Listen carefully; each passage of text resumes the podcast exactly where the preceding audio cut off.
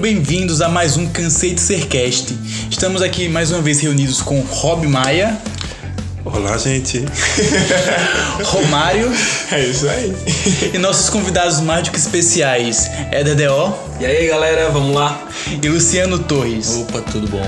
E aí? Eles estão aqui porque nós vamos conversar hoje um pouco sobre curtas-metragens com foco no trabalho que eles estão desenvolvendo agora e que está sendo selecionado para algumas mostras, alguns festivais, que é o Balo do Interno. Então vamos lá. An- an- Antes de começarmos, ah, eu queria falar um pouco sobre vocês, apresentar um pouco vocês. Eu sei que, que é, é pu- publicitário, já trabalha como diretor e roteirista.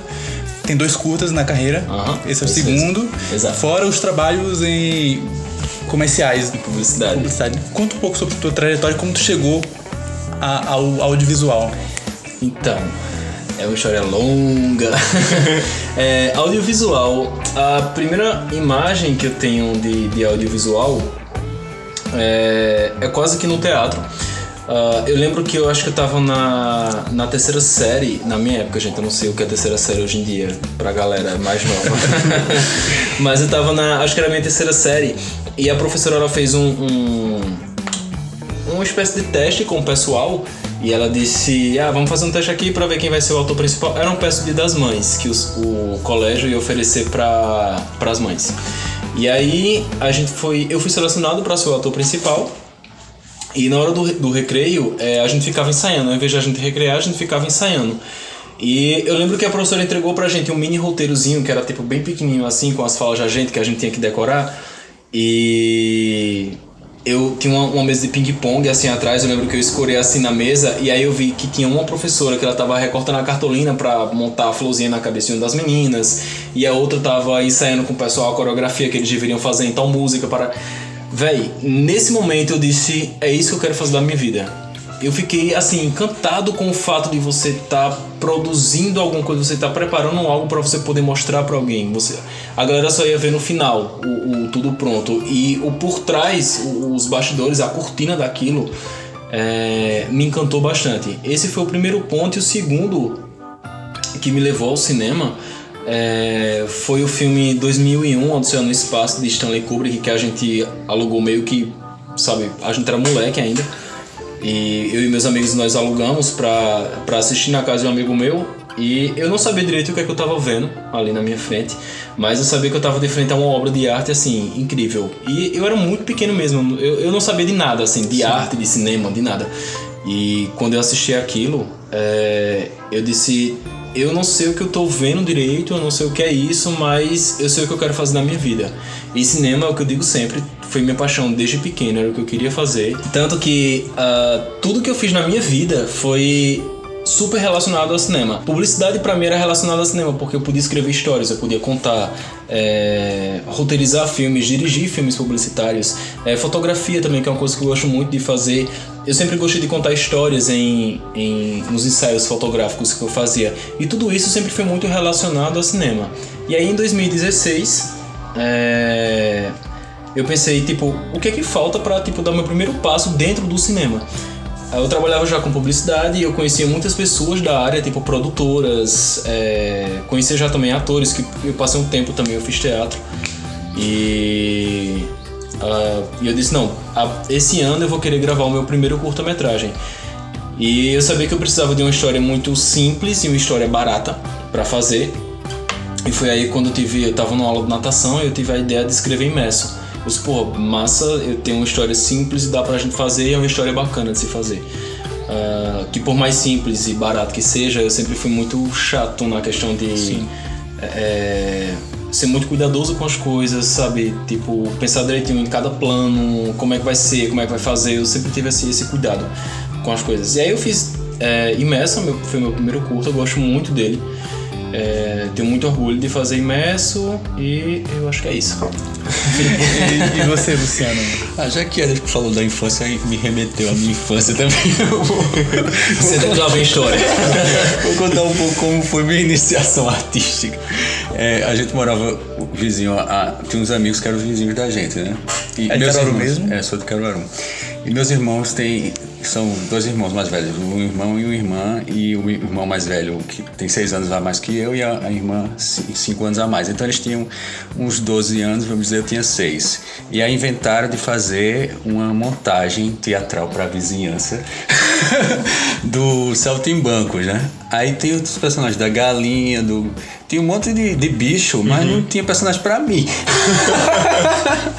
e aí os. Escolhi um bicho e Não, não, mas aí criaram um pintinho pra eu fazer. eu fiz o pintinho, o filhinho da galinha, tá entendendo? Eu acho que eu queria muito fazer, e aí eu fiquei enchendo o saco.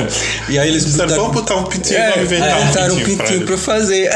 Aí eu comecei, foi minha estreia no teatro, foi assim. Mas aí pulando pra o, o colégio, a época do colégio foi quando eu comecei a fazer teatro. E eu era muito amigo, eu estudava com Léo Tabosa, que é cineasta, e a gente falava muito de cinema, que queria fazer cinema. Eu, a gente, como ator também, Léo também fez teatro no início, na, na época do colégio também. E aí a gente pensava, não, então a gente quer cinema, né? O cinema sempre chamou muita atenção a gente. Aí era fã de filme de terror, um poltergeist, essas coisas. Passava na época, sou bem velhinho. e aí, aí disse, então, o que, é que a gente faz para fazer cinema? Antes tem que fazer teatro, que a base de tudo é o teatro. Então eu comecei a fazer teatro por causa do cinema, com a intenção do objetivo do cinema. E aí fiz no, no teatro na, no colégio, depois eu participei da, da Companhia de Prazeres, só que foi na época que eu estava estudando em Recife que eu fiz publicidade também. Aí era em Recife, aí no- nos finais de semana que eu vinha pra cá, aí nunca podia fazer parte de uma montagem de entrar em cartaz, de ficar em temporada, fazia algumas apresentações. Aí teve uma apresentação de teatro de rua no São João que a gente fez, aí tinha algum evento, a inauguração de alguma coisa que a gente ia fazer uma, uma apresentação lá, uma, uma encenação, aí eu participava assim, mas sempre fazia, nos finais de semana vinha, participava dos cursos e tal. Lá em Recife, em uma das minhas idas ao Cine PE, na época que eu sempre ia todos os anos, Aí fiquei, recebi um panfleto, da, um panfleto da escola Império, que tinha curso de interpretação para cinema, atuação para cinema. Aí fui e fiz alguns módulos lá também. E depois, eu fiz um monte de coisa, sou bem eclético, porque eu sou, sou formado em publicidade e educação física. Mas é, Voltando, aí eu fiz é, educação física, me desviei aí, porque aí tem aquela coisa, vai fazer ator, vai morrer de fome, né? Aí você, ah, eu faço pra juntar o que eu gosto com uma coisa que dê dinheiro. Eu pensei, publicidade, eu gosto de escrever também, desenhar, vou fazer publicidade. Aí trabalhei como redator publicitário. E depois eu voltei para Caruaru, de Recife, e resolvi abrir uma produtora de vídeo aqui que não deu certo na época. E aí eu, eu gostava de, de academia, fui resolvi fazer educação física e trabalhei durante uma época. Depois, sempre insatisfeito com essa coisa, não é isso que eu quero para minha vida. aí resolvi mudar para o Rio de Janeiro. Passei cinco anos mo- morando lá e, e no começo trabalhei um pouco como professor de educação física lá, mas depois foquei só na, na carreira. Aí no começo também dessa focada na carreira, comecei a fazer figuração na Globo, figuração em filme, e depois comecei a trabalhar com, com teatro lá. Entrei num grupo de teatro chamado A4, a gente ensinou, ficou em cartaz uma peça chamada Cordel do Amor Sem Fim, de Cláudia Barral, que é uma autora baiana. E fiz outros espetáculos também, às vezes resultado de oficina, que você no final ap- apresentava, mas o, o mais interessante foi esse que marcou mais, que era uma história bem regional, né? Era, uma, era de lá, mas era uma história. Foi montado lá, mas era uma história sobre o Nordeste. O meu personagem também era muito legal.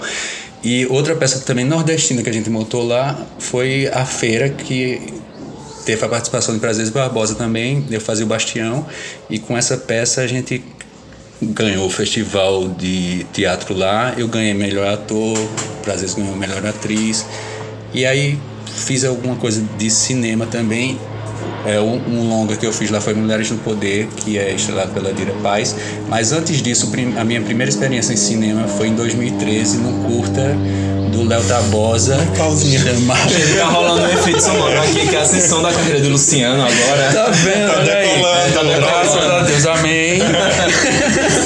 e é porque falando de cinema aí decolou. aí o primeiro é, curta, a primeira experiência de cinema foi um curta do Léo Tabosa chamado Zentai, que também foi um dos primeiros curtas dele. E aí, interessante essa coisa que eu queria frisar que quando a gente era criança, falava sobre fazer cinema e depois o primeiro filme que eu fiz foi com o Léo, eu me emociono um pouco. Pode Ah, tu é besta pra chorar, é nossa, Mas é nossa matéria-prima é a emoção. Sentimento. uma coisa. Ah, isso é tu, sempre, legal. tu sempre soube que tu queria fazer, tipo, atuação. Tua área dentro do cinema era na parte de atuação. Era, mas eu, como eu, eu também gosto de, de escrever, aí eu também me meto a escrever, mas eu escrevo um monte de roteiro que eu não mostro a ninguém. Mas se quiser eu te mostro depois. não, eu, assim, eu escrevo, eu escrevo livro, é tipo multimídia, né? Eu Vou, dizer- vou escrever, tem uma história que eu. Eu já eu escrevi quando era adolescente. Aí queria fazer uma peça ou um filme, né? Vou escrever a história, depois eu. Aí eu. eu Depois escolhe o formato. é, eu Ah, formato. Mas aí eu já. a coisa depois é que Era, dava- eu fazia primeiro como se fosse um romance, né? Uhum. Um livro, depois eu, eu fazia, eita, eu vou adaptar para uma peça. Aí vou adaptar Aham. para um filme. Quando eu ia aprender a fazer E roteiro aí já de são cinema, quantas gavetas de roteiros e coisas Rapaz, não tem, um- mostradas? tem seis ou mais, assim, que eu registro na Biblioteca Nacional. Que legal. Mas É nunca publiquei.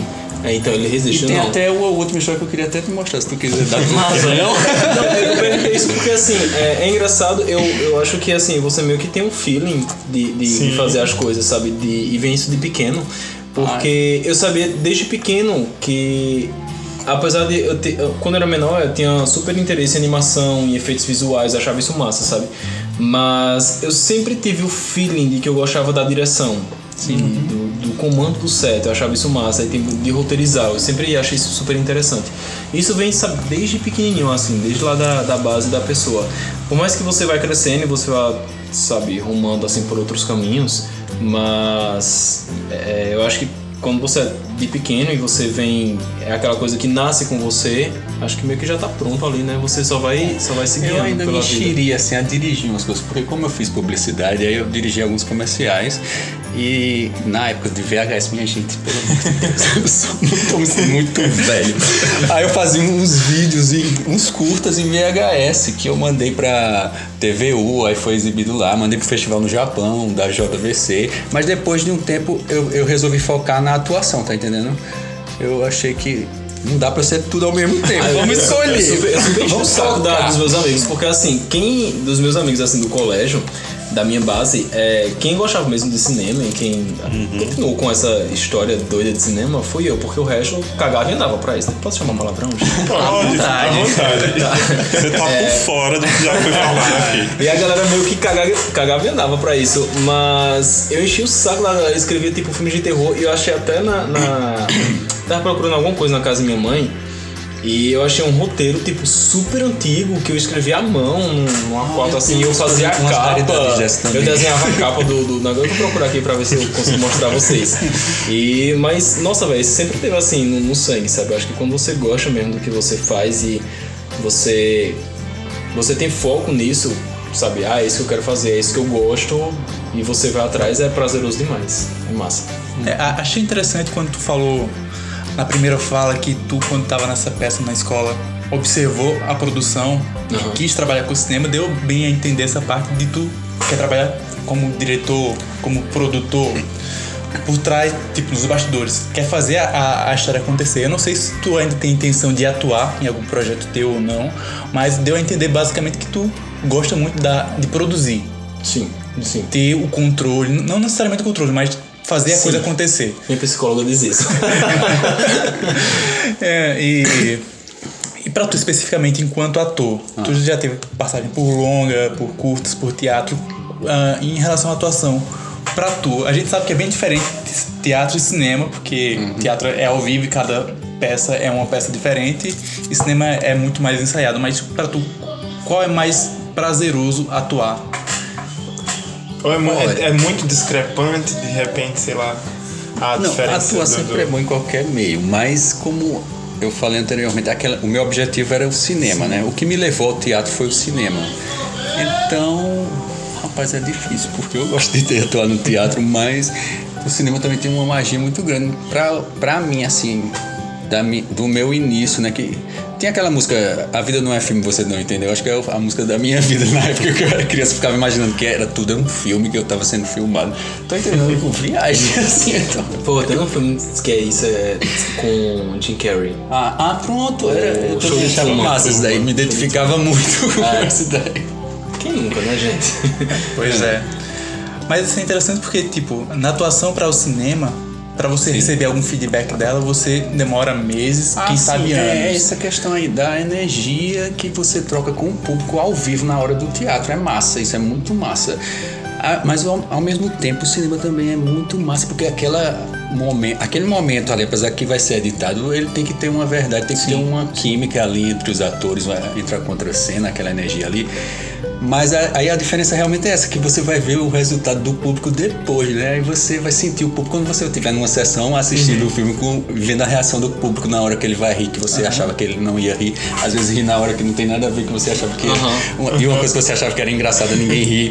tá entendendo? Eu acho muito massa isso. É, e só um ponto que falasse aí, tipo, de cinema normalmente ele é mais ensaiado do que o teatro, porque o teatro todo, todo dia é uma peça nova, né? Uhum. Eu já fiz teatro, inclusive, é, como ator, não como diretor e nem como roteirista. E é aquele negócio, né? Eu, eu, precisava entrar no meio e eu queria saber como, e como o Luciano falou aqui, o teatro é a base. Então o que tinha pra mim era ser ator e entrei como ator.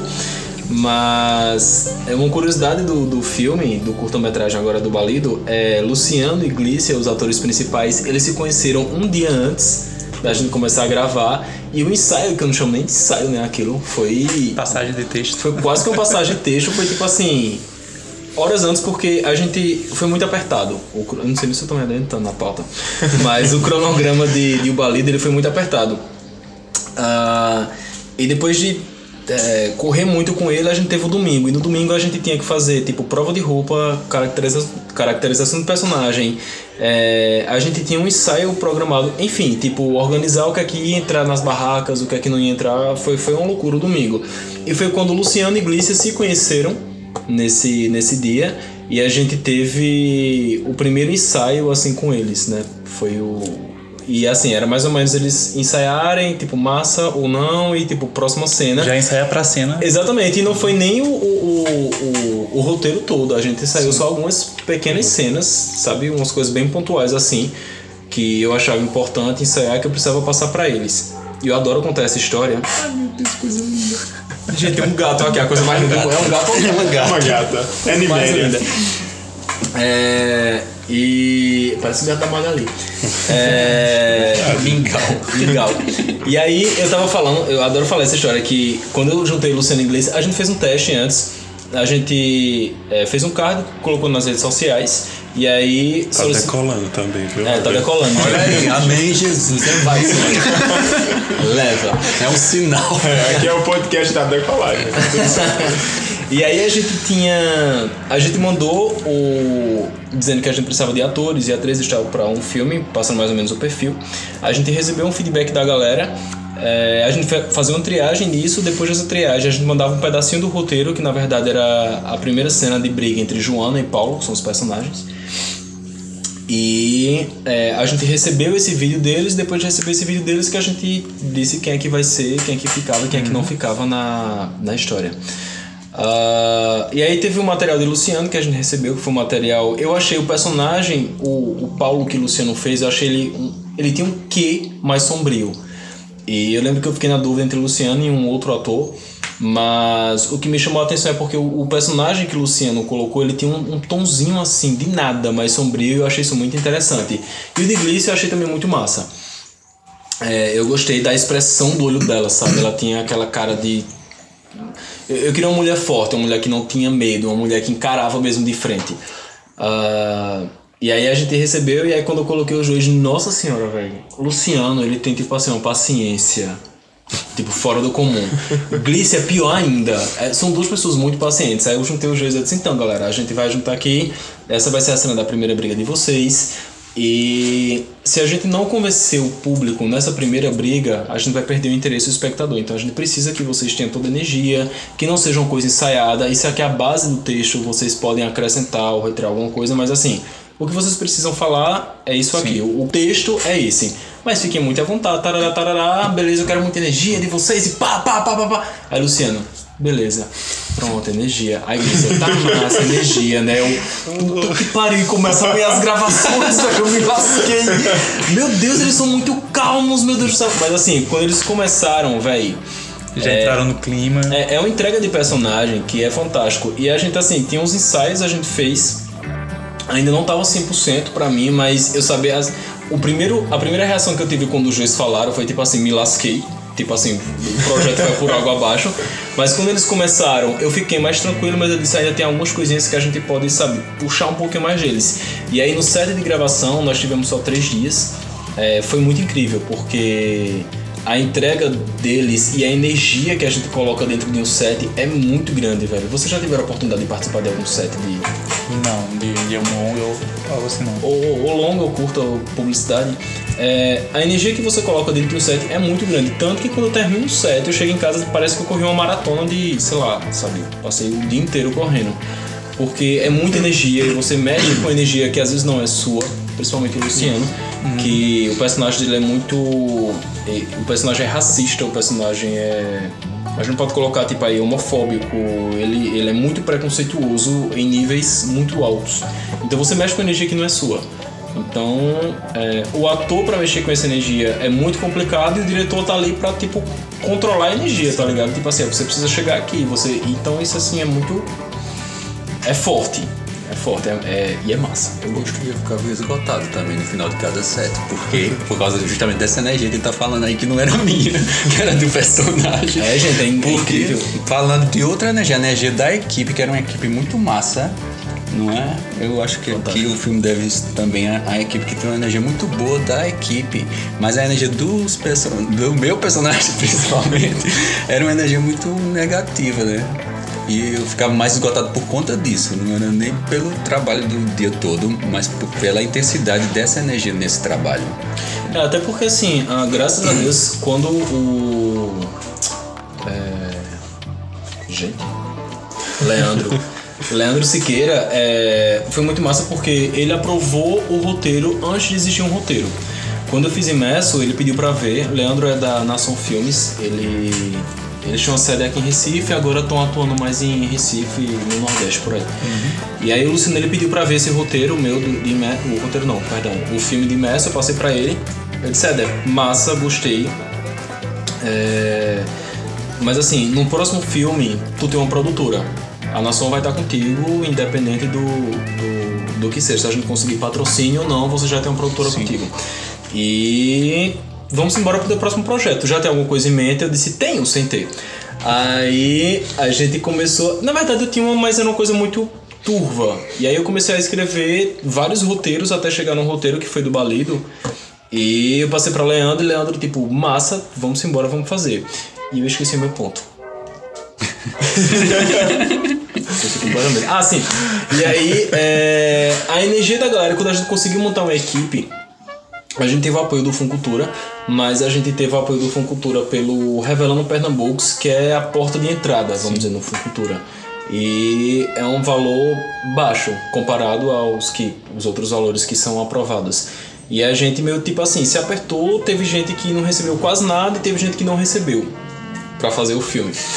e é, era necessário, que eu falei com o pessoal, era necessário a gente estar tá muito conectado o tempo todo. E aí quando eu disse, Leandro, a gente foi aprovado, como é que a gente faz aqui? Aí Leandro foi disse, véi, é, com esse orçamento que a gente recebeu, uh, o que eu imagino aqui é três dias de gravações. Tu consegue fazer isso em três dias? Eu disse, se você me der um dia, eu consigo gravar o curta-metragem em um dia. Aí ele disse, não, três dias pra gente fazer. Eu disse, beleza, três dias. E eu falava direto pro pessoal, gente, se a gente respirar fora do tempo, a gente vai estar tá perdendo tempo dentro do set. Não, não tem não tem tempo pra gente uhum. pensar, não, e se a gente.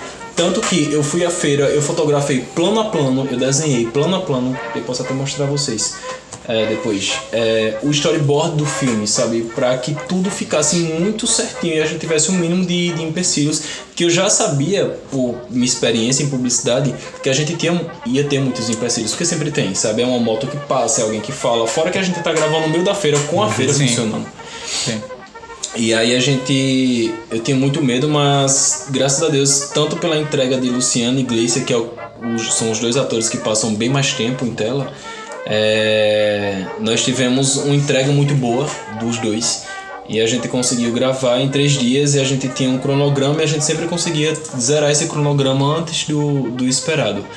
E foi massa. Já que a gente tá falando um pouco já do, do Bálido, uh, conta um pouquinho, bem sucinto, do que se trata a sinopse do, do Interno, pra quem tá ouvindo se inteirar na conversa. É, então, bem, achei, achei, bem intrigante o nome. É, é primeiro, é, é complicado dizer o. Vamos lá. As pessoas sempre me perguntam o que é que significa o balido. Tipo assim, balido é o quê? Uhum. E aí é, eu fico meio que com receio de falar, mas se a pessoa for no Google, eu acho isso fácil.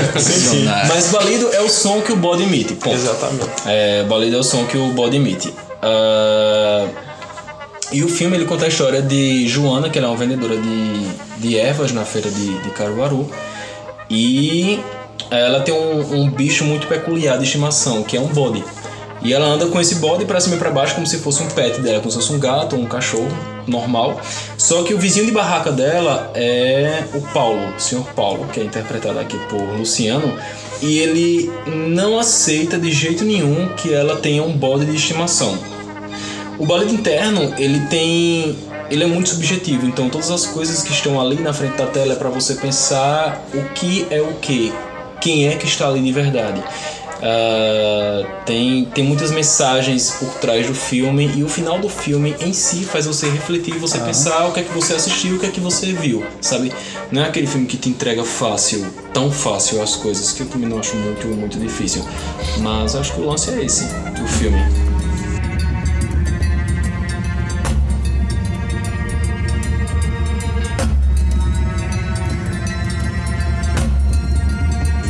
É, isso é interessante porque a gente tá falando aqui de um curta-metragem.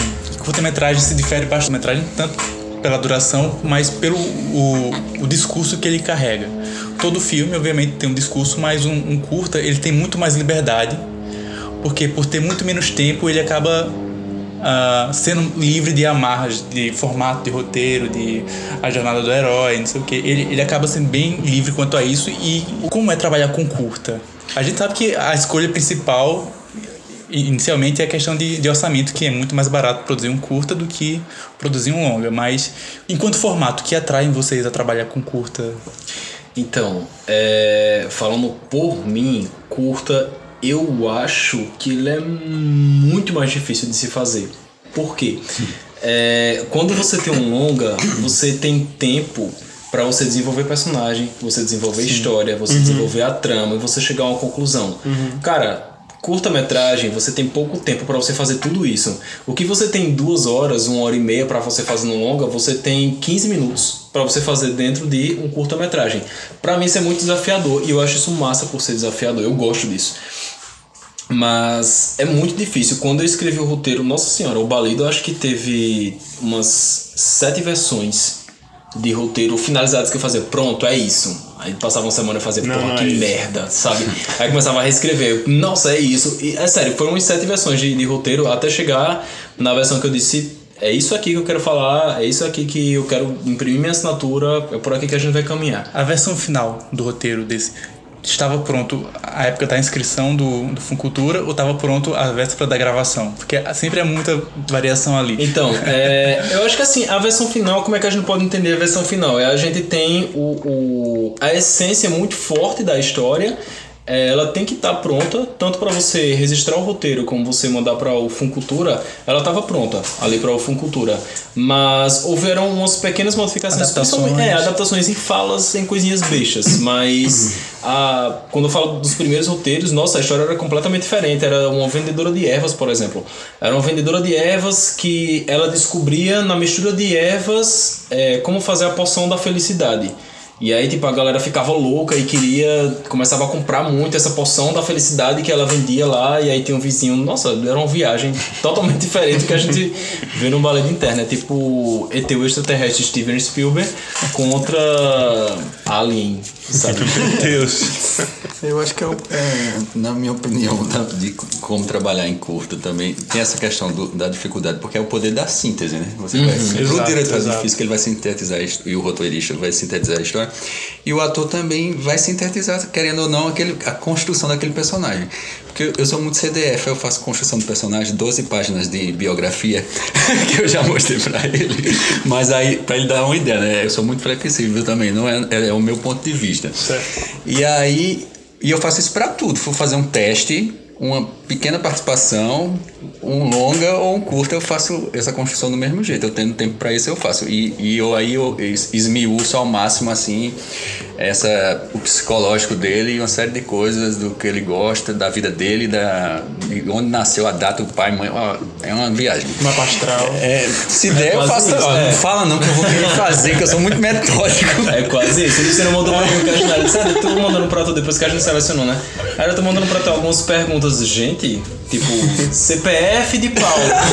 qual, qual a dívida de Paulo? CPF eu não pensei. Eu tenho que incluir isso no meu questionário. Mas é, foi, é bem complexo, assim, o que o Luciano manda. Pra minha sorte, quando eu vou fazer um personagem, eu faço uma, uma descrição breve, não chegar a um nível de Luciano, mas eu faço uma descrição breve, assim, do que o Luciano... Eu preciso entender, obviamente, como é o personagem, para que tanto eu possa dirigir o personagem, Sim. eu possa escrever. Porque escrever, tipo, nessa situação complicada, o que é que... Como é que essa personalidade é, ela reagiria a isso, como é que essa outra reagiria a isso. Então eu preciso uhum. pensar direitinho como é que vai ser o personagem.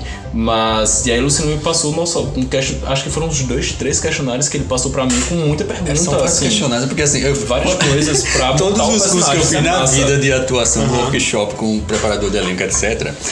Aí tem o, o método de cada um, o processo de cada um, e tem esse alguns dão um questionário para você fazer a montagem daquele personagem, o objetivo, várias coisas. E aí eu, eu, eu esse meu dossiê tem todos esses questionários, todas as, essas perguntas que eu acho importante para uhum. montar.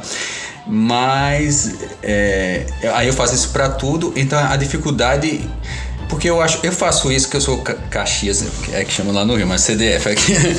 É, é porque é você tá dando vida a uma pessoa, vamos dizer assim. Tem que sim. ser incrível, tem sim, que ser verossímil, tem que passar uhum. a verdade. Então, até porque o personagem ele, ele conversa muito mais pelo físico do que pelas do que pelas linhas de diálogo em si. Principalmente Sim. no curta-metragem que ele já chega na história já Principalmente existe. no cinema é muito mais você tem que colocar aquilo no seu corpo, exatamente. E então tem coisa mais complexa do que o ser humano. Eu sou muito complexo. Essa pessoa que eu estou vivendo, atuando, atuando, eu não gosto de falar, eu estou vivendo essa pessoa, eu estou dando vida a essa pessoa, né? Na história, ela tem uhum. que ser tão complexa, complexa quanto eu, assim, na medida do meu possível, né? Que eu uhum. não vou uhum. conseguir realmente criar uma pessoa realmente. Então, eu faço todo esse trabalho por isso, para eu mesmo entender, me colocar naquele lugar daquela pessoa e com toda a sua complexidade, todos os seus é, seus anseios, seus pensamentos, seus objetivos e seu isso ajuda também me ajuda no subtexto dele porque o que é que ele está pensando, o que é que ele está sentindo. Tem uma parte no questionário que é isso aí também, o que é que ele sente, o que é que ele pensa, uma carta que ele escreveu para um amigo, alguém falando dele, uhum. o que é que as pessoas acham dele, o que é que ele acha dele, a ideia que ele fala dele. Então são várias questões assim. E aí essa complexidade no curta você não tem muito tempo, não tem tempo de tela para mostrar esse trabalho que você fez, mas não necessariamente você precisa mostrar, né? Eu faço para eu me entender como aquela pessoa.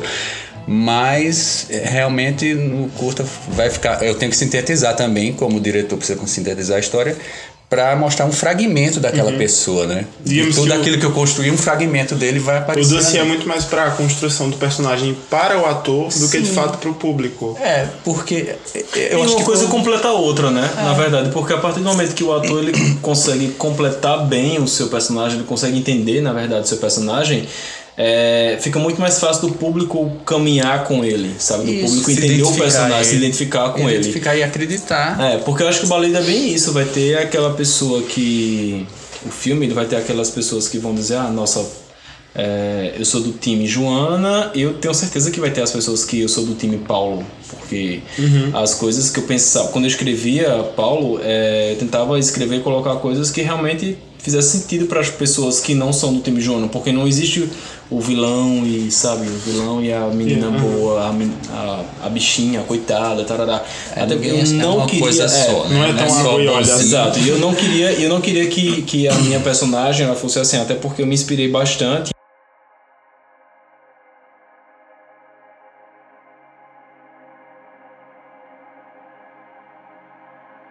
em, em algumas amigas é, minhas para escrever Joana e são mulheres de personalidade muito forte, sabe? Mulheres que não arredam pé, mulheres que não têm medo. E o Balido, o roteiro dele, ele fala muito de intolerância, sabe? Acho que o, o contexto mais pivô, central do Bali da intolerância. Mas dentro da mensagem de intolerância, isso foi uma das coisas que me incomodava nos primeiros roteiros, eu queria colocar uma mensagem de resistência dentro dele também. Então por isso que eu escolhi uma mulher negra, uma mulher que ela fosse forte, porque eu não queria que ela fosse a coitadinha, a pessoa que é oprimida e que sofre opressão e fica lá no canto, não, eu queria que fosse uma pessoa que batesse o pé sabe? Uma pessoa que tivesse uma, uma, força. E quando eu consegui achar o equilíbrio entre a mensagem de intolerância e a mensagem de resistência, eu disse, porra, é isso que eu quero. Tá, aqui tá massa, o roteiro é esse. O quanto a, experiência de vocês no mercado de publicitário, que a gente, a gente tem muito menos tempo para passar uma ideia, sei lá, 30 segundos, um minuto no máximo, a depender do, do veículo. O quanto isso ajuda vocês na síntese de história para um, um, contar uma história no, no roteiro? Pra mim ajuda assim, acho que eu ia dizer 100%, mas 300%.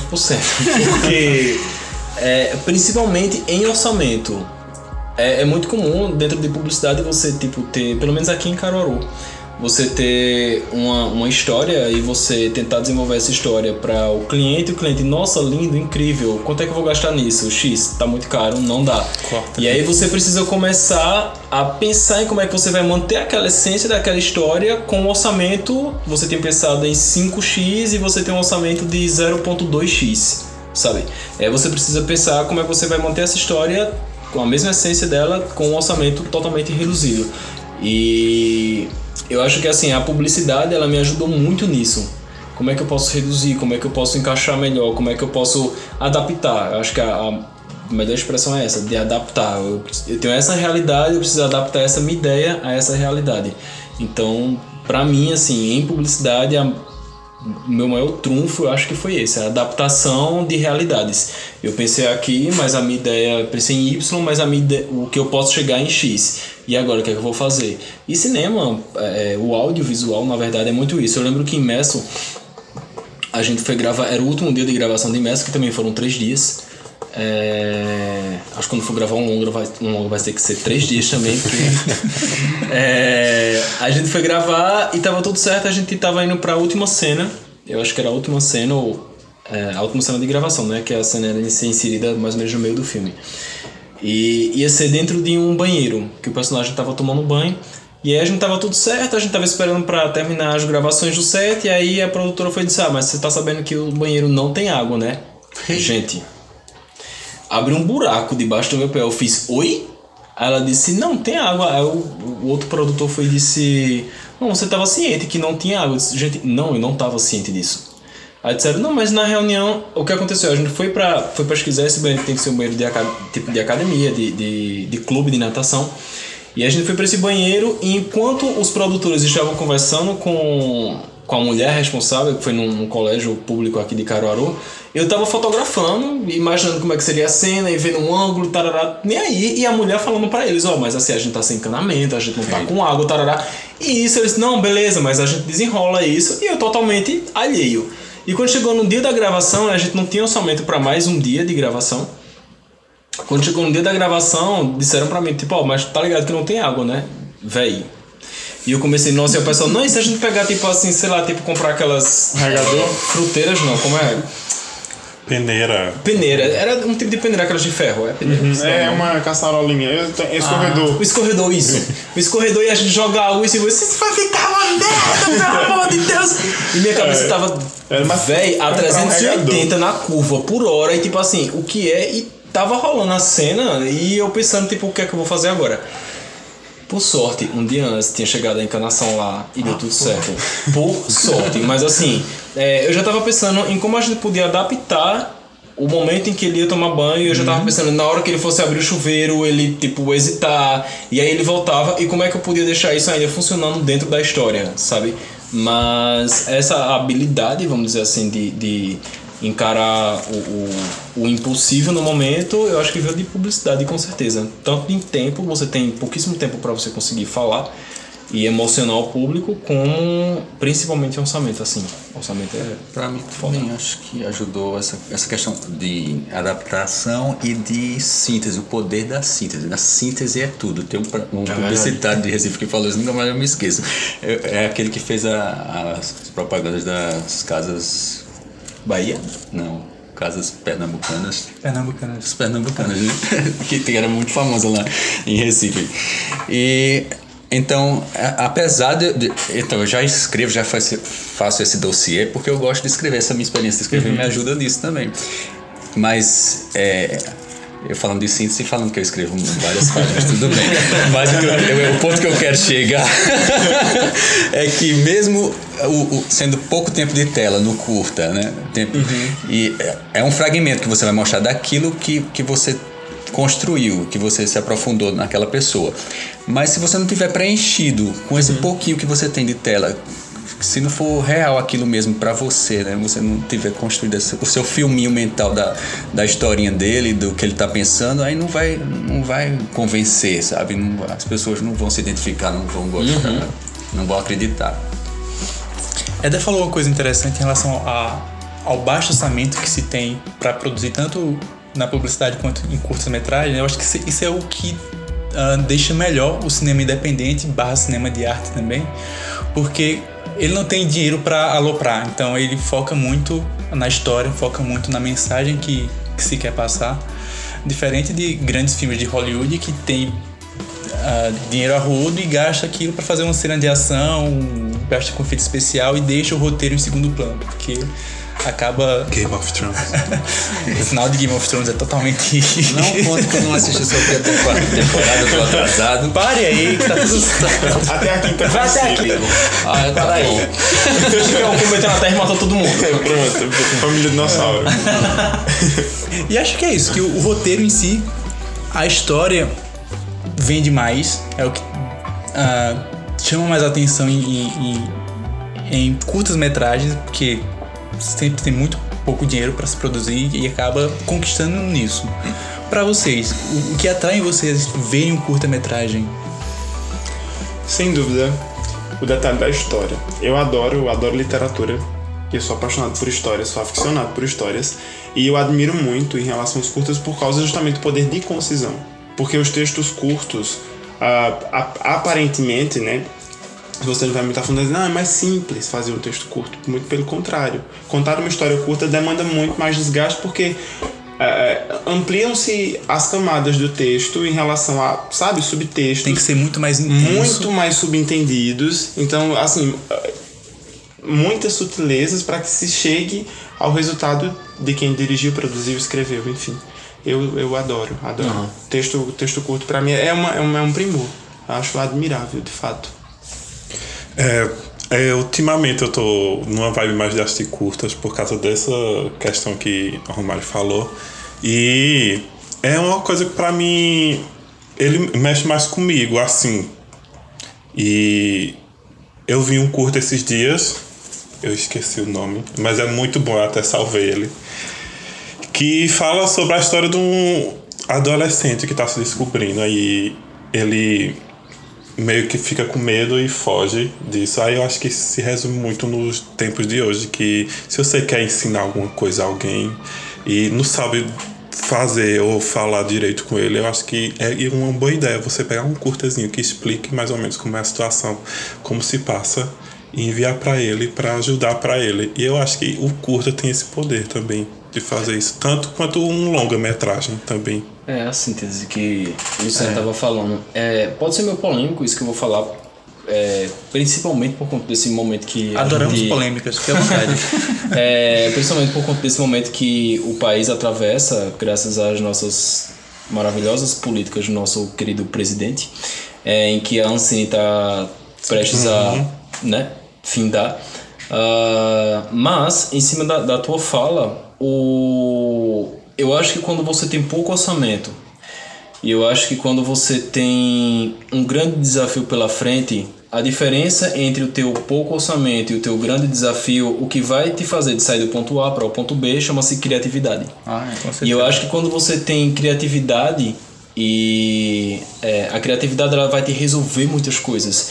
Eu queria fazer uma coisa, uma ficção científica, parará, parará. Porra, ficção científica aqui em Hollywood a gente tem um orçamento para tudo e sei lá, 100 milhões base para tu conseguir fazer isso. Mas se tu não tem esse orçamento de 100 milhões, como é que tu pode resolver essa, esse problema de ficção científica sendo criativo? Então, eu acho que esse momento que a gente atravessa agora é um momento que a gente vai ter um cinema mais criativo, Sim. a gente vai ter um cinema mais é, de veia, um cinema mais pulsante, é um cinema mais é, político, não político que A eu gente falo pode até de- chamar cinema marginal, voltar a- Exatamente, a gente volta à marginalização, isso é fato, a gente volta à marginalização do cinema. Mas eu, eu tô fazendo uma Poliana, da, foi um livro que minha mãe sempre falou muito pra mim, que o, o Mundo Poliana, eu acho, que Poliana moça, Poliana menina. isso, né? isso é isso mesmo. E aí ela vê o corpo meio cheio ou meio vazio. Então, assim, eu tô tentando atravessar esse momento que a gente vem passando e vendo o copo meio cheio, sabe? Tipo, a gente não tem orçamento, a gente não tem condições, como é que a gente pode lutar por isso e ao mesmo tempo como é que a gente pode ter um cinema mais criativo? Como é que a gente pode fazer um cinema que ele chame as pessoas? É o cinema marginalizado, a gente vai estar ali nos guetos, a gente vai estar ali nos cantos, é no festival de cinema. A gente tem o poder da internet também hoje em dia. É, como é que a gente pode passar essa mensagem pra frente, entendeu? Como é que a gente pode conscientizar uma nova geração a respeito desse momento que a gente tá passando?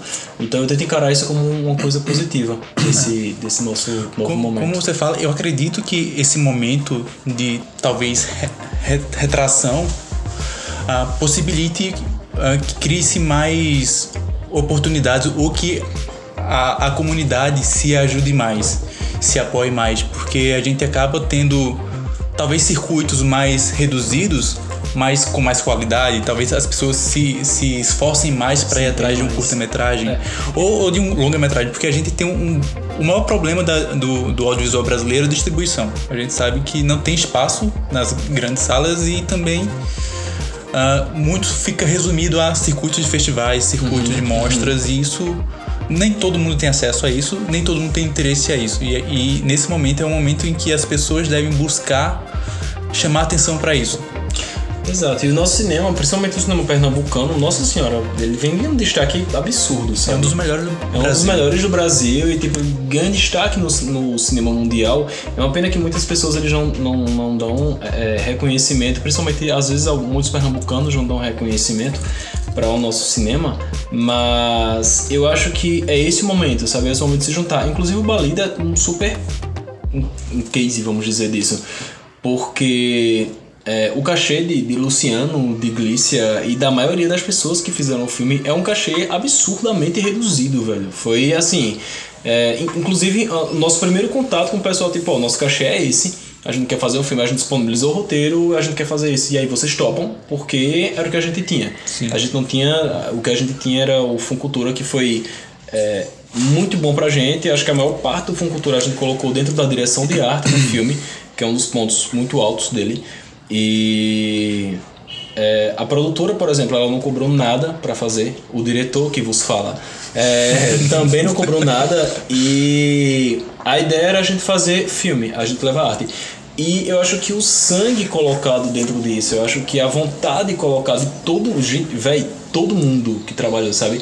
Tinha um menino que André, André Carneiro, é, ele era responsável pela parte, ele era o platô do filme, sabe? Tipo assim, ele tava lá pra ajudar todo mundo, tipo, porra, André, água, é, tem um, o bode aqui, cadê? Tem que levar, tarará. É, Vitor também, Vitor era o figurinista, mas a gente tem até um vídeo que é Vitor carregando o bode, sabe? Ele botou tipo um negócio aqui, ele botou o Daniel porque o bode travou e não queria andar. Estrelas, né, gente? É, e ele não queria andar, e aí Vitor colocou o bode aqui na. na Atrasou o cachê do dele. bode, aí Assim, é, atrasou o cachê e aí não queria mais. E aí, a gente, maior. é, e aí a gente teve que caminhar com ele, então assim, todo mundo deu muito sangue, velho, porque a gente tem que se acordar cedo e a gente ia dormir relativamente um pouco tarde, é, durante três dias. Isso três dias durante a gravação, fora o resto que a gente teve que gravar. Então assim, é, eu acho que toda a energia colocada dentro do set de O Ballet Interno, ela refletiu nas recompensas que a gente vem tendo agora. Isso é muito gratificante pra mim, como um diretor, e eu acho que pra equipe toda, sabe? De todo mundo que tava lá, de que foi à feira, de que foi ver possibilidades, de que na hora de gravação tiveram alguns imprevistos e tem como é que a gente resolve isso e a galera, sabe, segurando as coisas que estavam acontecendo ali de errado para que a cena pudesse acontecer mais aqui à frente. Isso é, é isso no cinema, é como o cinema sobrevive, o cinema vem sobrevivendo. Eu acho que mais do que nunca o cinema vem sobrevivendo e vai sobreviver com certeza a essa fase que a gente tá passando, porque tudo são fases na vida, nada é triste para sempre, nada é feliz para sempre. Então a gente tá atravessando uma fase obscura, mas a gente vai passar por essa fase obscura e nós vamos passar por essa fase obscura com muita criatividade E vai sair mais história. forte, eu acredito. Sem dúvida, sem dúvida. Se você vai fazer um resgate da história, toda vez que há uma repressão sobre a produção de arte, sempre há um movimento acontecendo à margem, aí a coisa O explode. negócio explode. Ai, gente, ó, me arrepio toda, sério, falando disso. É, eu fico muito. é. Eu acho muito foda isso. Criam-se novas possibilidades de, de produção e criação também, novas formas de se escrever as coisas, se contar, sei lá. E nessa Sempre acontece. criação que a gente acaba tendo na criatividade, essa criatividade nos momentos difíceis, a gente tem que pensar também nessa formação de público, né? nessa conquista do público, porque existe um, um preconceito muito grande com o cinema nacional até hoje. O Rodrigo Teixeira, que é o produtor brasileiro, ele falou lá em Curitiba, que eu fui pro encontro de cinema lá, e que você tem que tem que arrumar uma maneira que não sabemos qual até agora de conquistar esse público e saber qual é o seu público, o realizador saber qual é o público dele, porque não é todo filme que, que vai ter o perfil que Cannes vai querer selecionar, tá entendendo? Você pode fazer um, um filme que tem uma possibilidade de carreira internacional e você também pode fazer um filme que ele chama doméstico, um filme que é mais pro mercado interno, aqui, o mercado nacional, d- sobre a classe média e tal. E uma história, o que você tem que achar são his- histórias que conquistem e formas de conquistar esse público, levar esse, esse público ao cinema e, a- e quebrar esse preconceito. E, é- e é num momento muito difícil que a gente tem para quebrar esse preconceito, que é um momento que o, o artista está sendo visto como marginal, o cientista está sendo visto como marginal, mais do que nunca, É. na minha opinião. assim. E até na, na, numa entrevista que o Luciano deu pra, pra Rádio Cultura recentemente, é, a gente falou muito sobre isso, de, a- da qualidade que nós temos aqui do nosso Festival de Cinema de Caruaru. Sim. E, por exemplo, o Festival de Cinema de Caruaru, eu levei algumas pessoas da agência que trabalham comigo, eu disse, pô, vamos, vai ser massa, parará. E a gente foi em 2017, eu acho, em 2017, que foi quando o Imerso passou, e a experiência deles em assistir outros curtas, é, fora o meu curta que tava lá, foi tão massa que eles repetiram a dose em 2018 e vão repetir a dose em 2019. Então, assim, velho, você abre sua cabeça para inúmeras possibilidades. Você tem filmes com muita qualidade lá. Engraçado que a própria história de O Balido, ela veio em 2018, quando eu tava assistindo.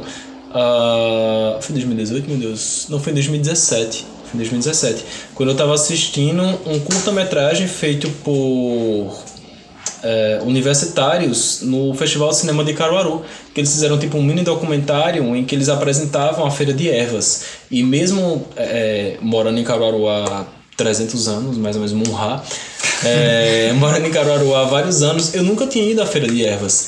E quando eu vi aquilo, nossa, o, o pessoal de, de, de, é, executando como se fosse um mini documentário é, com uma câmera mais simples, de repente eles mostrando aquilo, eu fiz, caramba, velho, eu nunca fui lá, minha próxima história tá dentro desse, desse universo aí, dessa, dessa Feira de Evas, porque eu queria mostrar é, a nossa cultura. O meu próximo curto eu queria mostrar muito a nossa cara, a nossa raiz. E eu fui pra Feira de Evas, é, levado pelo, pelo documentário do- da galera universitária. E quando eu cheguei lá, eu disse: é aqui, vai ter eu não sei o que. E aí eu comecei a fotografar com o telefone, comecei a anotar várias coisas, várias, várias, várias num caderninho meu, até a gente chegar no, no balido interno. Mas isso nasceu dentro de um festival de cinema. Sim. Então é extremamente importante o festival de cinema para a formação do pensamento das pessoas. Ainda mais porque não só o Festival de Cinema de Caruaru, que é importante, mas diversos festivais de curtas-metragens no Brasil, eles acabam englobando muito a academia, trazendo...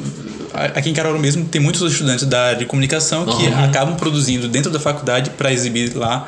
Há muitas mostras estudantis que levam oficinas para escolas e produzem junto com os alunos, acabam abrindo a visão para a, juventude, não só para produção, mas para visão, transformar aquilo como transformação de público. de público, é, E, festivais de curtas-metragens são ess- essenciais para a gente ter um mercado consumidor. Porque o Brasil é um mercado grande, consome bastante, mas consome muito cinema internacional, o que não é errado. É, mas exatamente. Eu não acho errado também. É, véi, filme tá aí pra tudo, sabe? Sim. É, você, Sim. ah, eu quero assistir filme de ação descerebrado, sabe? Tô, tô nem aí pra, pra história. E vai ter porrada e bomba, ok, cara, sabe? De boa. Eu gosto daquele filme romântico que vai me fazer chorar, eu gosto daquele filme mais cabeça, eu gosto daquele filme documentário. Não importa, entendeu? E o, o Brasil ele é um, um mercado gigantesco, ele consome o cinema, é, tanto que a Marvel, quando vai lançar os filmes, elas lançam, eles Uma lançam semana antes filme- aqui. é, eles lançam é, antes aqui no, no Brasil, justamente por conta desse, desse, desse consumo do nosso mercado. Mas, ao mesmo tempo, é muito triste você ver as pessoas de fora elogiarem bastante o cinema brasileiro, sabe? Com Porra, certeza. é o cinema brasileiro, então ele vem com um selo de qualidade porque é um cinema autoral, é um cinema que ele tem uma linguagem própria, é um cinema que é um, um cinema criativo, parará. E você chega aqui e as pessoas dizem, ah, filme brasileiro eu não gosto não, filme brasileiro. Velho, por quê? Sabe? Porque você Nunca deu uma oportunidade. É, e aí eles resumem a achar que filme brasileiro é aquele filme que é aquela comédia mais Comédia da escrachada, é aquela comédia É. Globo, da, da, Ou que, que é o que dá cheio de palavrão. é, exatamente. E é o que dá. O que dá. O que você mais vê nas salas de cinema, porque tem uma distribuição maior justamente por ser da Globo. Mas, em cima até dessa parte de palavrão, é, antigamente eu era uma dessas pessoas.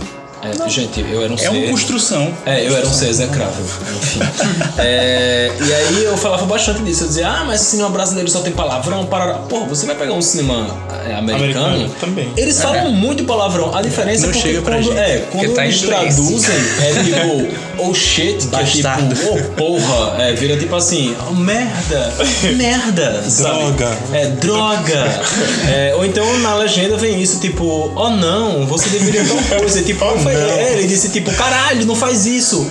E como a gente tem, é, é, obviamente a gente tem o domínio da língua portuguesa, a gente sabe que caralho, porra, vai ter lá nos Exato. filmes porque faz parte do nosso dia a dia e é até hipócrita. Porque você fala isso constantemente, muito mas quando você vê, artificial. na é, você vê na tela, você faz, nossa, que coisa feia, tem palavrão. Véi, você A faz no teu dia. Exatamente. E é bem isso que tu falasse. O, o mercado internacional ele tem muito bom um, um olhar muito acessível pro cinema brasileiro. A gente tem o Cleber Mendonça Filho tá sempre em Cannes, tá sempre eh, no BAFTA. E Rodrigo Teixeira que o Luciano citou, ele para vocês aí que não conhecem, ele é um produtor brasileiro, produziu A Bruxa, tá produzindo agora The Lighthouse com William Defoe e Robert Pattinson e Rodrigo me produz. e, e ele Me foi, chama pro elenco. e ele foi um dos produtores mais procurados agora em Cannes, né, Aham. nessa última exibição. E o Brasil exporta muita mão de obra de qualidade, produz muita obra de qualidade. Pernambuco mesmo a gente tem Cláudio Assis hoje, que é caroense, Ah, e é um dos maiores. Nossa, esse é um Cineastas do Brasil. absurdo. E o, o Rodrigo eh, Teixeira também está produzindo a Diasta, né? Com o Brad Pitt. Sim. E outro filme lá que eu esqueci o nome, que é uma adaptação de um livro, acho que de um escritor brasileiro, que tem eh, Wagner Moura no elenco. Esqueci o nome agora. Eurídice alguma coisa. Não, esse é, é o de do Karim, né? Gente, quantos que nerds. ganhou lá no, no. Mas ele tá, vai lançar ainda um que é baseado num livro que eu não vou lembrar o nome agora, mas tem o Wagner Moura no elenco e ele falou lá que, nesse, nesse encontro de cinema que ele fez questão de que tivessem atores latinos, que eles queriam, os produtores lá, americanos queriam colocar todo mundo americano. Né? Ele, aí colocou Wagner Moura, colocou outra atriz, que eu acho que ela é mexicana, é Conexão alguma coisa. É, é ah, o Aspion, alguma coisa. É, eu acho Não que. tem o título em português aí. É, eu acho que é, é- é sempre o lance de, como eu tava falando, né? De você enxergar as coisas e como você vai enxergar as coisas. E eu lembro que quando eu era mais novo, é, eu colecionava a revista 7. Eu também, cara. Que coincidência. Acho que um é só lá em casa aí. é mais velhos. Eu colecionava revista, gente. É um, um monte de página que você compra. É um iPad impresso. É um iPad É, impresso. que ninguém compra mais. E eu era fascinado pela revista 7 e eu lembro que tinha uma matéria que falava sobre é, um programa chamado Maya, que é um programa 3D, que era muito usado em Hollywood para efeitos especiais e monstros e tarará. E como eu falei, eu gostava muito de, de efeitos 3D. E eu li a matéria completa e no final tinha dizendo assim, é, mas ele sempre com um caderninho ao seu lado, porque uma ideia de milhões de dólares pode estar a um pensamento seu. E eu lembro que na época eu pensei assim, eu disse, nossa, eu sou muito ferrado mesmo. Mentira, muito fudido foi a palavra.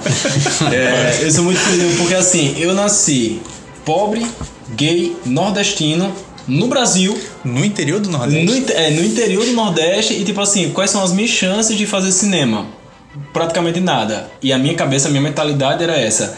Velho, hoje em dia eu penso assim, eu tenho muita sorte, bicho, de estar em Pernambuco fazendo filme.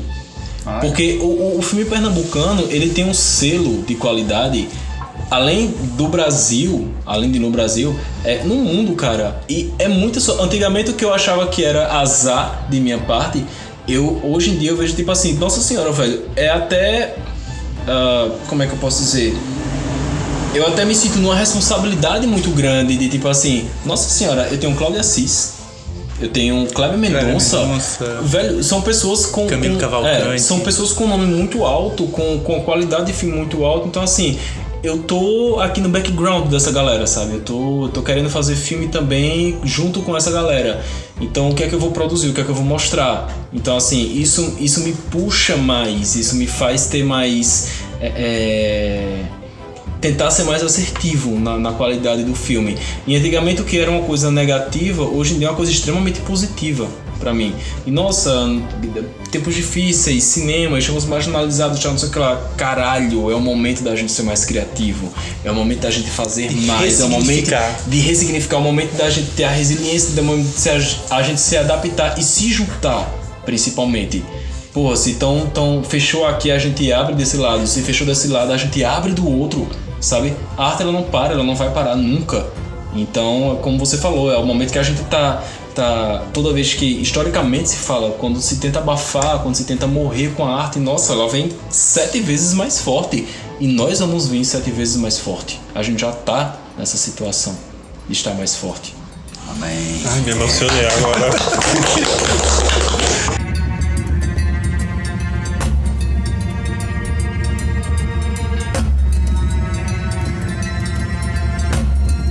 E agora vamos encaminhando para o final dessa conversa. Tá bacana, mas em relação à, à distribuição, a gente sabe que na produção é, é um parto pré-produzir, é um parto produzir e outro maior ainda distribuir. A gente, curta-metragem, normalmente a gente fica ah, ah, exclusivamente em circuitos de festivais ou vai para internet. Como você encontra espaço para distribuir seus curtas e qual é o caminho que os novos realizadores também podem buscar para distribuir? Aceito sugestões. eu sou péssimo de distribuição. Nossa, com, com Imerso eu tive, eu tive muita dificuldade de distribuição porque tudo era muito novo pra mim. Inclusive, o primeiro festival de cinema que eu fui na minha vida foi o Curta Taquari, foi o décimo Curta Taquari. E eu nunca tinha ido a um festival de cinema, eu não sabia como é que rolava um festival de cinema, o que é que acontecia dentro de um festival de Tu cinema. foi já com curta ou antes do E curta? eu já fui com curta, porque assim, Imerso foi selecionado pro Curta Taquari. E ganhou. É, foi, a gente ganhou. Diga-se de passagem, É, né? a gente ganhou melhor filme, melhor direção e melhor montagem no Curta Taquari. Mas assim, foi a primeira vez que eu fui para um cinema. Tudo pra mim era muito novo, muito, ainda é pra mim muito novo. O Ballet é meu segundo curta-metragem, é meu segundo passo dentro do, do cinema. E eu vim descobrindo aos poucos, então assim, às vezes, sei lá, eu segui, eu conhecia vocês três e vocês quatro, né? E aí a galera, ah, eu, eu tenho um filme, eu tenho outro, eu tenho outro, eu tenho outro. Eu, ah, vamos se seguir, galera, vamos. E aí daqui a pouco vocês quatro botavam, nossa, meu filme foi selecionado. Gente, pra o quê? Sabe? Como Não, assim? Ele tava aberto uma seleção, eu não sabia, e eu perdi muita seleção, eu perdi. é, eu trabalho com publicidade, sou diretor criativo num- numa agência de publicidade.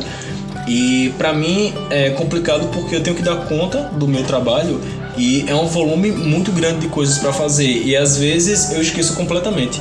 Tem um, um- uma página no Facebook, no final do Facebook, que eu sei, eu acesso muito pouco meu Face, muito, muito pouco, mas existe uma página que se chama Tô Dentro. Tô dentro de festivais, tô dentro de alguma coisa. E eu, eu não sabia que agora no Facebook você tem a opção de você colocar, tipo assim, a publicação dessa página aparecer o seu destaque pra mim. Toda vez que eles publicarem, eles dão destaque no meu feed. Ah, E aí, no, no- toda vez que eu acesso meu, no meu Facebook, eles sempre colocam os festivais que, que estão abertos. Mas já aconteceu de é, eu clicar no festival, nossa, esse festival tá aberto, eu clico no festival, abro a aba, eu começo a preencher e aí tipo eu me distraio com alguma coisa da agência, começo a fazer parará, parará, parará. E passa. E a minha, a minha aba, eu aperto o Command Q, ela fecha. E sempre que eu ligo meu computador, ela abre todas as abas que estavam é, abertas no meu computador. E já aconteceu de festivais, eu quando. Meu Deus, esse festival que eu tinha esquecido. Quando eu clico na água, já acabou, expirou. A vida que segue pra você. Boa sorte. É, é, é uma merda. Indico quem puder é, escrever assim. Poder passar para distribuidoras, existem algumas distribuidoras. Eu até entrei em contato com uma, não consegui levar para frente porque ela saiu do meu orçamento. Mas é um trabalho muito minucioso que você tem que fazer e você passar para alguém para distribuir o filme. Isso é muito importante. Mas eu confesso que assim, com eu sou uma bosta. Nunca me contratem, gente. pra distribuir filme eu sou uma merda. A verdade é essa.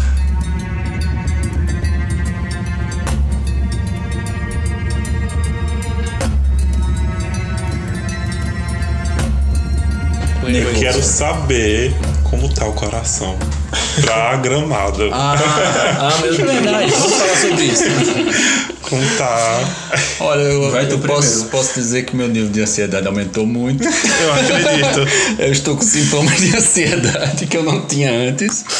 E é, eu estou com as melhores é, perspectivas possíveis, porque é muito confiante, porque primeiro porque a gente já é vitorioso, porque foi escolhido entre os 14 de 700 e tantos que mandaram. Sem dúvida. E da mostra da gente foram só 14. O da gente e o de Léo Tabosa Marri, que os dois representando é, Pernambuco. E a gente ganhando vai ser uma vitória maior ainda. Tô dizendo isso, tô sendo super otimista. e é, eu acho que a gente tem que pensar positivo. É como ele falou também essa questão do o cinema caruaruense em, em sua qualidade não deve nada. Como eu também falei na- em alguma entrevista antes, não deve nada a nenhum padrão de filme nacional ou internacional.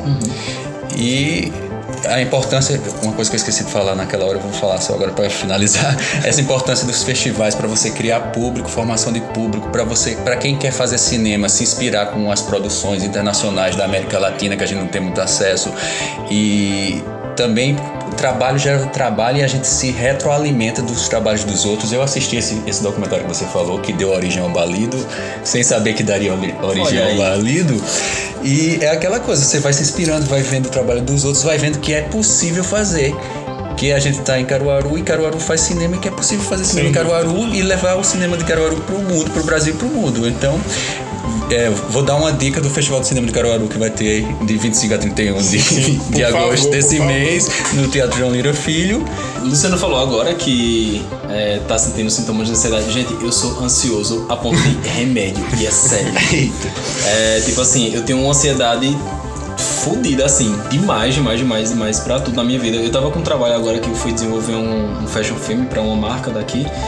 E fazia três dias que eu não conseguia dormir antes de começar as gravações. Enquanto eu não tô. Eu não dou primeiro ação dentro do set. Não sei se você já teve a oportunidade de assistir algum show de rock que o baterista toca com as duas pernas assim. tá, tá, tá. Pronto, sou eu dentro de um set, tá ligado? Fico batendo com a perna assim. Esperando, tipo, tá pronto, tá pronto, vamos, e aí? Tá ok, tá ok? Pela ansiedade de começar. Então, assim, três dias antes eu não durmo, isso é fato.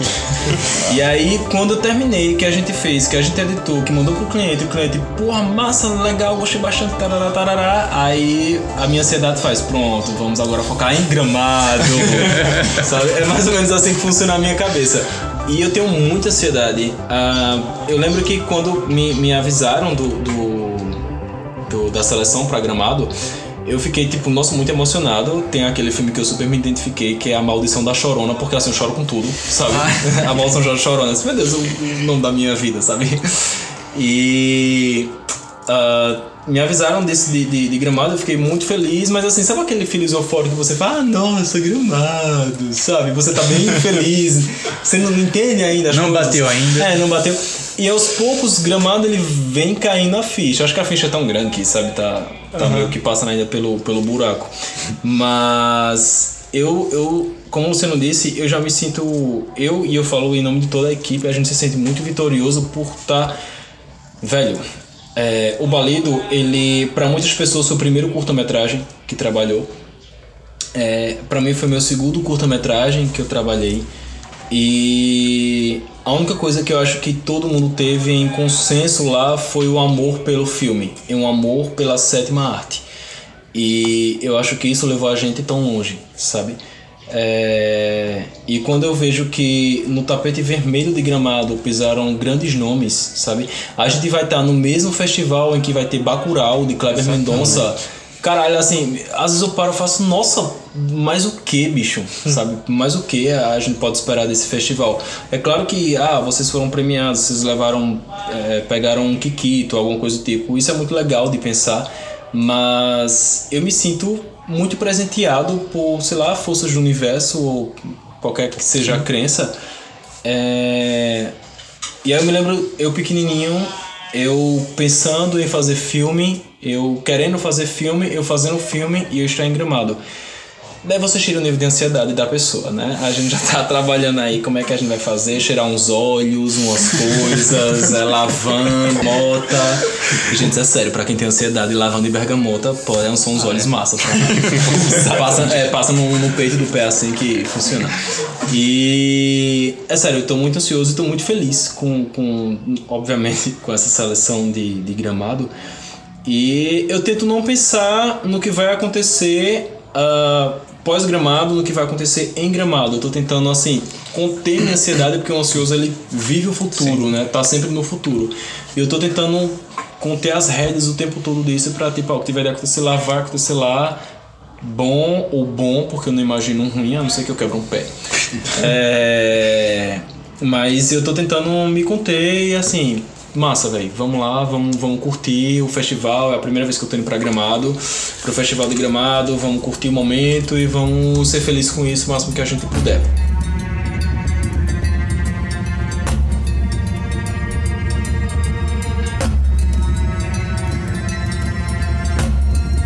Uh, Pronto, pessoal, foi uma conversa bacana. Nós costumamos encerrar os, o programa com indicações. Cada um aqui pode indicar obra, filme, CD, peça de teatro. Tem que dar uma dica de série, alguma coisa. Né?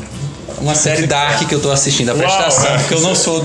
Eu, sou, eu tenho uma maneira muito peculiar de assistir série, não consigo fazer temporada. Eu assisto ou como se fosse uma novela, um, um, um episódio por dia, ou às vezes até o, o, episódio fragmentado. Eu tô muito fragmentado, tô muito uma, uma fase muito pós-moderna, assim, fragmentadíssimo. Mas eu agora consegui chegar ao último episódio fragmentado, que eu já vou assistir até o final, que eu só assisti até a metade. Mas eu, eu, eu gostei muito dessa série. A última agora. Tá, não conseguiu entender? Olha, é meio complicadinho. Principalmente quando você vai assistindo aos poucos, aos fragmentado, que tem até um guia para você entender. É. Mas eu não cheguei a consultar. Mas aí eu vou assistindo e vou lembrando, ah, esse personagem é aquele que, que no final das contas ele era é. parente de não sei quem, que agora é com spoiler. E aí tem. É, não tô dando. Não, só tô falando no geral, esse personagem que você vê em diversas fases da, vida e você, ah, esse é aquele que ali tá mais velho, que tá mais novo, aí você vai entendendo. É isso, obrigado pessoal.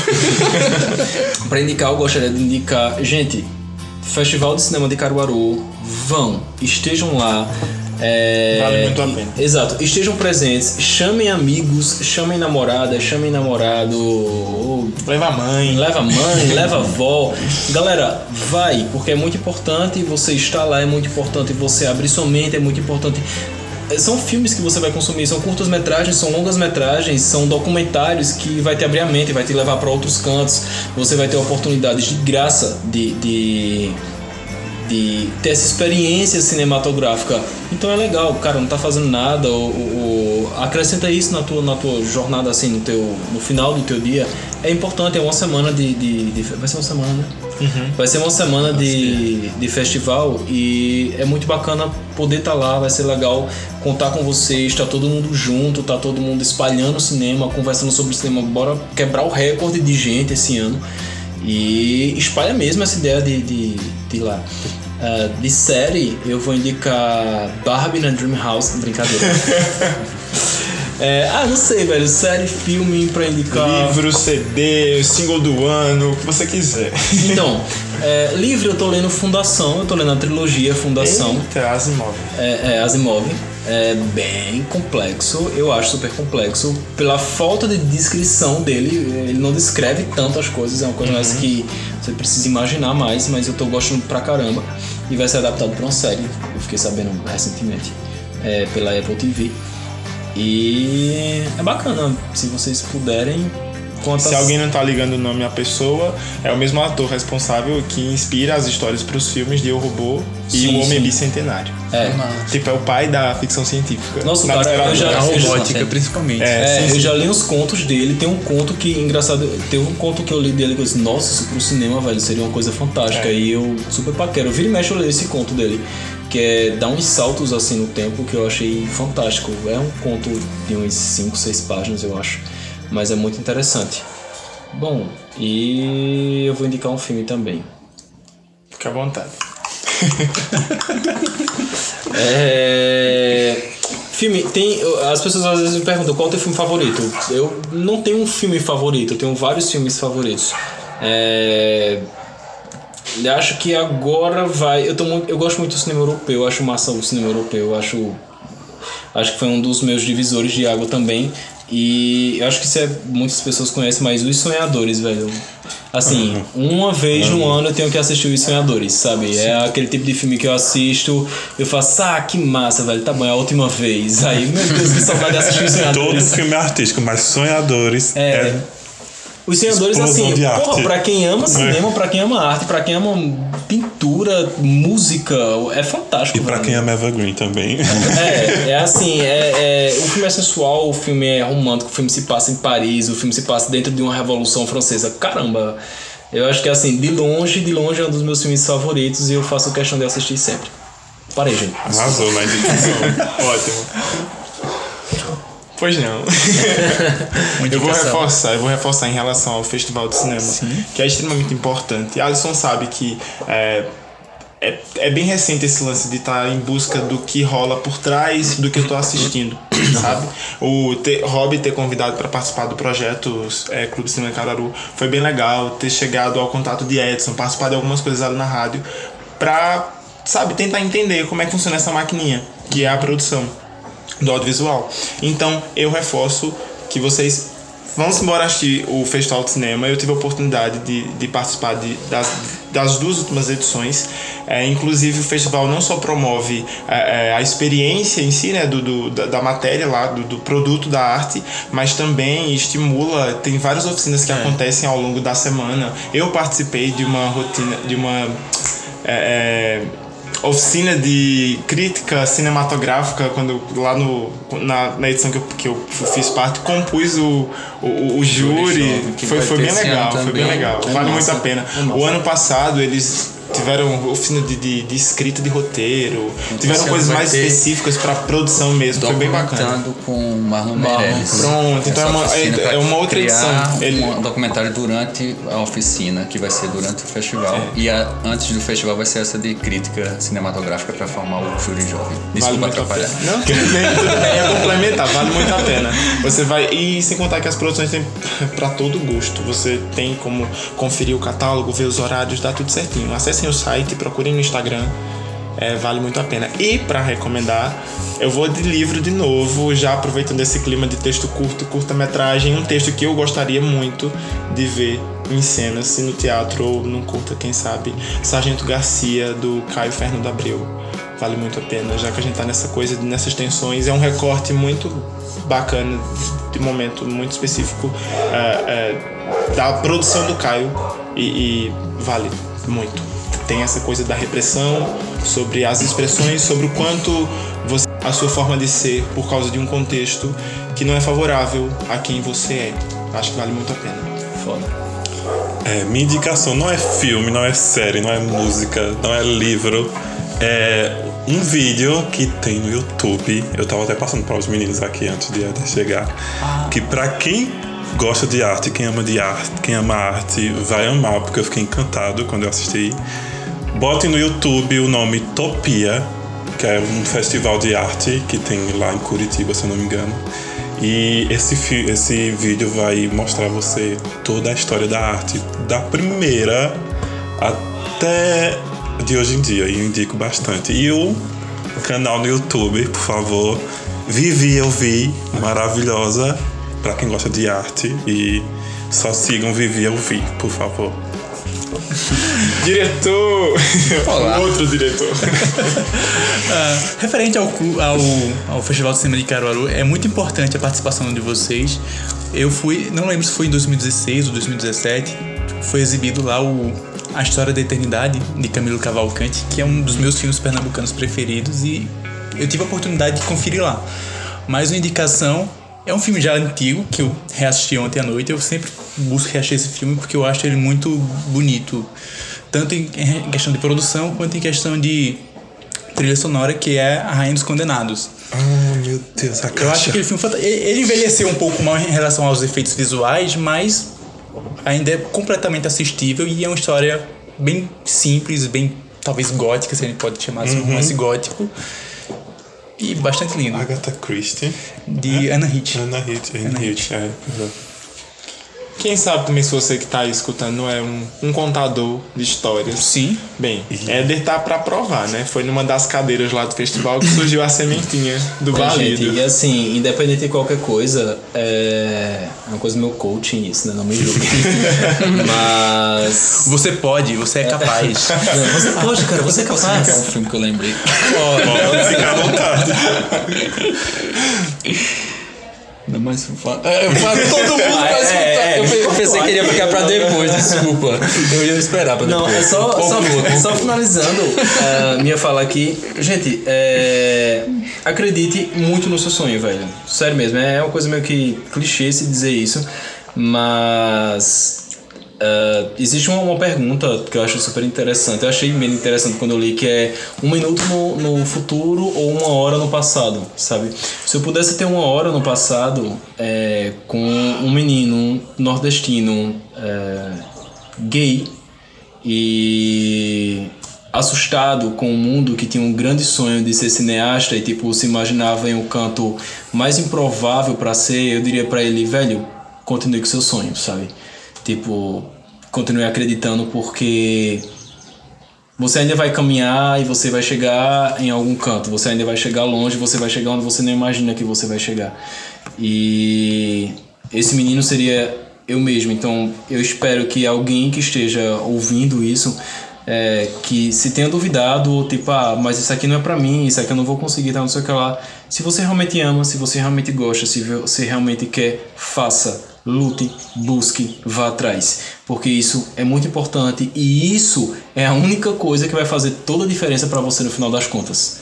É a única coisa que vai te impulsionar, é é o fio de esperança que vai te guiar para sempre. E aí eu tô falando de uma história muito minha, sabe? De, de, de pequeno, de moleque. E é aquele fio que vai te conduzir pela vida. Não solta esse fio, não corta esse fio. Acredite nele até o fim. Porque é ele que no final das contas vai te fazer olhar para trás e vai dizer, porra, essa minha trajetória foi foda. Muito bem, muito bem. E o filme que eu vou falar tem a ver com isso. Aí já pega a deixa. A gente combinou, gente. Porque ele tudo falou ensaiado. sobre propósito. Tá no roteiro, tá você, não, você não desistir do seu sonho, você tem um propósito. E você tem que descobrir o, o seu propósito. O meu atual dele é dirigir e outras coisas mais. E o de vocês, vocês também devem saber. E esse filme é chamado O Cidadão Ilustre, um filme argentino, que fala sobre isso. É um cara que tem o propósito de escrever, é um escritor que fica muito famoso. E, e foi engraçado eu lembrar desse filme agora, porque tem a ver com esse momento que estamos passando, porque é um filme que fala de arte, fala de intolerância com a arte, fala de voltar a- ao seu passado, né? Porque ele volta para a cidadezinha dele, mas não vou contar mais nada. Mas é muito interessante, principalmente o final, é muito, muito foda. Eu acho que lembra um pouco o Bacurau, pelo que eu vi do trailer. mas o, o Cidadão Ilustre eu assisti, é muito bom. É isso aí, só isso. Desculpa. E é isso, pessoal. Esse foi mais um Cansei de Ser Cast. Espero que vocês possam voltar para outros programas, conversar mais sobre esperamos. cinema, mais sobre produção, passar mais horas conversando sobre isso. Guardando convites. E é isso, pessoal. E eu queria dizer que muito obrigado a vocês dois pelo convite. E vocês não sabem quanto vocês estão sendo importantes para o cinema regional, nacional e futuramente internacional. E eu quero agradecer muito por vocês estarem aqui, ter vindo aqui. Gente, obrigado. obrigado, obrigado mesmo, de coração. Foi, Do foi, coração. foi uma, Foi uma grata surpresa quando os meninos contaram né, a respeito do, de como ia ser o arranjo pra gente conseguir. Foi graças a Luciano que ele entrou em contato tudo. com a gente. Foi bem legal. um Pelo Instagram, conhecer sigam a gente, Cinema Caruaru. Sim. Sigam os meninos. Cadê as redes sociais? Ah, Lu- é Torres, underline Luciano. Gente, é. DRDO em tudo. É DRDO, Twitter, Na Instagram. camisa, na pulseira, faz uma bandana. Arroba é DRDO. E diga onde o pessoal pode assistir o Imerso, que ele tá online, que eu sei. Ah, então, Imersa vocês podem assistir pelo Vimeo, é, vimeo.com. Só isso que eu sei dizer. É, aí você coloca Imerso, sei lá, curta-metragem. e Imerso é. DRDO. É, DRDO, de repente, acho que você acha. Claro. E é isso, pessoal. É isso aí. Até mais. Valeu. Ela faz cinema, ela faz cinema, ela é a tal. Sei que ela pode ser mil, mas não existe outra igual. Quando ela mente, não sei se ela deveras sente o que mente pra mim. Serei eu meramente mais um personagem efêmero da sua trama.